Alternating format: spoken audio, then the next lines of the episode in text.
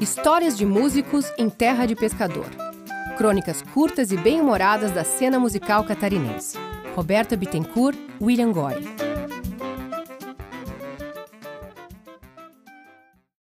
Breves Histórias do Chico. Homenagem póstuma. Francisco Assis de Souza, o Chico, da Banda Incandescente, foi uma pessoa muito querida no meio musical itajaiense. Tinha um carisma notável e uma forma peculiar de falar, em metáforas, que arrancava a risada dos músicos.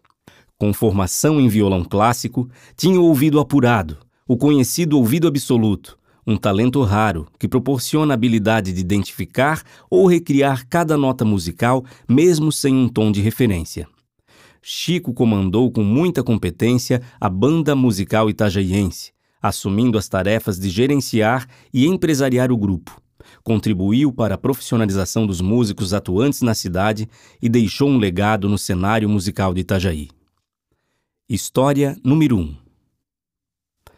Todas as vezes que a Incandescente ia tocar em outra cidade, o ônibus da banda seguia na frente e Chico acompanhava atrás, com seu carro passando na casa dos músicos que iam de carona com ele. Parava na frente da casa de cada um e, antes de cada músico entrar no carro, botava a cabeça para fora e gritava em tom de lembrete: camisa, sapato, meia, tênis, blazer, cinto, tudo aí? História número 2 Chico era conhecido pelos mais chegados pelas suas famosas metáforas. Quando iam viajar, preferia que algum músico dirigisse por ele. Sempre que o cara virava uma curva, ele logo dizia: Na curva a gente não freia, só acelera. É igual jogar uma pedra no lago. Ela quica, quica e não cai.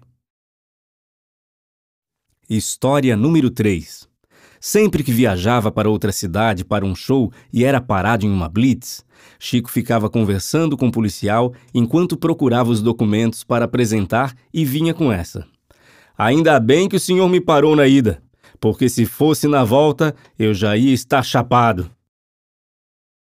História número 4 Na passagem de som, Chico costumava dizer para qualquer músico ou pessoa que estivesse ali, frisando com convicção: A banda São Bumbo caixa e baixo.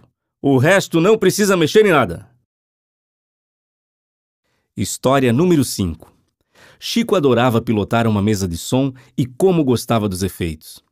Talvez a mais clássica história dele seja de como brincava com os efeitos do som e do palco no meio da apresentação da banda. Em dia de baile, toda a banda, afiada nos seus instrumentos, seguia tocando as músicas do repertório quando de repente o som de algum dos instrumentos desaparecia em determinado momento. Enquanto isso, ao lado do palco, vinham diversos amigos à mesa de som cumprimentar o amigo Chico, que fazia questão de mostrar os efeitos e a importância de cada instrumento na música. Ele queria ser didático nessa hora e explicava: Quer ver? Quer ver como fica a música sem baixo? E ia lá e silenciava o som. Os músicos olhavam um para o outro perguntando-se o que estava acontecendo, e de repente o som voltava. Chico continuava: ah, tu quer ver agora sem bumbo? Se o cara não entendia ou não conseguia ouvir, Chico fazia novamente. Nem mesmo o vocalista escapava. Quando se preparava para cantar aquela parte aguda, vinha Chico e o silenciava, para mostrar como ficava o som sem a voz.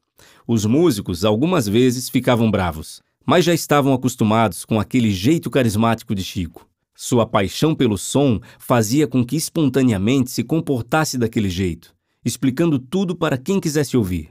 Se algum músico fosse reclamar, ele logo justificava. É que tem que explicar para as pessoas.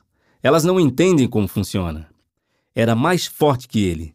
Muitas vezes ficava observando no palco algo que pudesse dar interferência no som, e se avistasse uma pasta ou algum copo vazio por ali, subia no palco imediatamente para tirá-lo, passando na frente de todo mundo. Quando queria mostrar a banda para uma pessoa leiga, apontava para um músico e dizia: Esse meu baterista é um arraso, toca quatro horas seguidas, é um cavalo. E olha lá aquele meu baixista então. Olha o solo dele, outro cavalo. Ele fazia tudo com grande excelência, para um bem maior que era mostrar para as pessoas o bom som, os bons músicos que ele tinha na banda. Se o tempo da música já tinha terminado e algum amigo perguntava algo técnico do som, ele mandava os músicos tocarem mais um pouco e lá vinha tudo de novo: efeitos de eco na música e instrumentos silenciados. No fim do baile, davam muitas risadas e a noite virava uma comédia.